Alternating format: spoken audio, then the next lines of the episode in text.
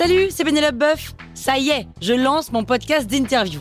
Il s'appelle On tisse la toile et c'est un podcast qui révèle la face cachée des invités. Et d'ailleurs, mes invités, ce sont des CEO et des célébrités comme Gad Elmaleh, Jean-Michel Apathy, My Better Self, Rose Eberstein, Mireille Dumas. Et évidemment, je pose des questions qu'on n'ose pas toujours poser et je leur fais faire des tests, des challenges, je leur fais jouer l'harmonica, grignoter des trucs, bref. Rendez-vous sur On tisse la toile pour découvrir une interview tous les lundis. Ciao Sur écoute. Saturne dévorant un de ses enfants. Mais c'est un film d'horreur, ça Vous écoutez Krusty Art, le podcast qui parle d'art sans en faire des tartes.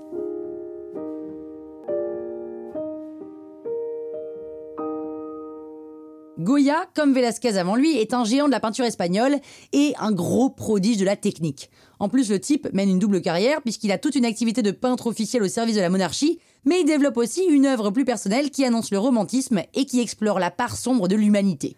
Saturne dévorant un de ses enfants est une œuvre tardive qui appartient au cycle des peintures noires. Alors pas besoin d'étudier le tableau bien longtemps pour comprendre pourquoi le peintre n'a pas nommé cette œuvre et le titre lui a été donné a posteriori en fonction du thème mythologique représenté. Et quel thème? Saturne est la version romaine de Chronos. Chronos donc est un titan et il commence sa carrière en coupant une paire de couilles, celle de son père, histoire de prendre sa place. Gros big up à Sigmund Freud. Et ensuite, comme une prophétie lui annonce qu'il sera détrôné par un de ses fils, il décide de les bouffer les uns après les autres à la naissance, histoire d'être sûr qu'aucun ne parviendra à accomplir le présage. Pour incarner Saturne, Goya n'y va pas de main morte, il le représente avec une simplicité sauvage qui prend aux tripes. Les yeux fous, les cheveux hirsutes, le titan a déjà dévoré toute une partie du gamin et il est sur le point de croquer une nouvelle bouchée. Ses ongles s'enfoncent dans la chair du petit corps, qu'il est déjà plus qu'un pauvre morceau de viande décapité.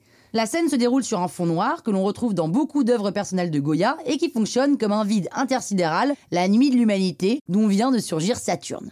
Le tableau mesure 1m46 de hauteur, mais comme le titan est plié dans le cadre, il est à taille humaine. Et on a la sensation qu'une fois qu'il aura terminé de bouffer l'enfant, il va tendre la main vers nous, spectateurs, pour nous happer et nous dévorer nous aussi. Et puis tout est peint à grands traits qui en plus accentuent l'urgence de la scène et la violence de la dévoration. Tout le monde s'est un peu excité sur le pourquoi du comment du choix de ce thème, mais il est probable que le Saturne soit une réflexion sur la sauvagerie humaine. Goya explore le mal, et la peinture permet une catharsis, une libération. Ah, et dernière chose, au départ, cette peinture c'était une fresque, elle ornait les murs de la maison de Goya, et elle a été transposée sur toile et exposée au Prado. Elle n'a pas été conçue pour être vue de tous, hein. seul Goya et ses invités pouvaient l'admirer.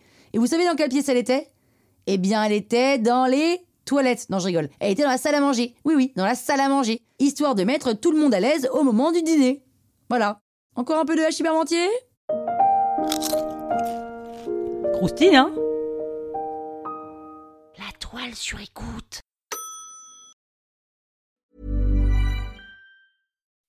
When you make decisions for your company, you look for the no-brainers. If you have a lot of mailing to do, stamps.com is the ultimate no-brainer. Use the stamps.com mobile app to mail everything you need to keep your business running with up to 89% off USPS and UPS. Make the same no-brainer decision as over 1 million other businesses with stamps.com. Use code PROGRAM for a special offer. That's stamps.com, code PROGRAM.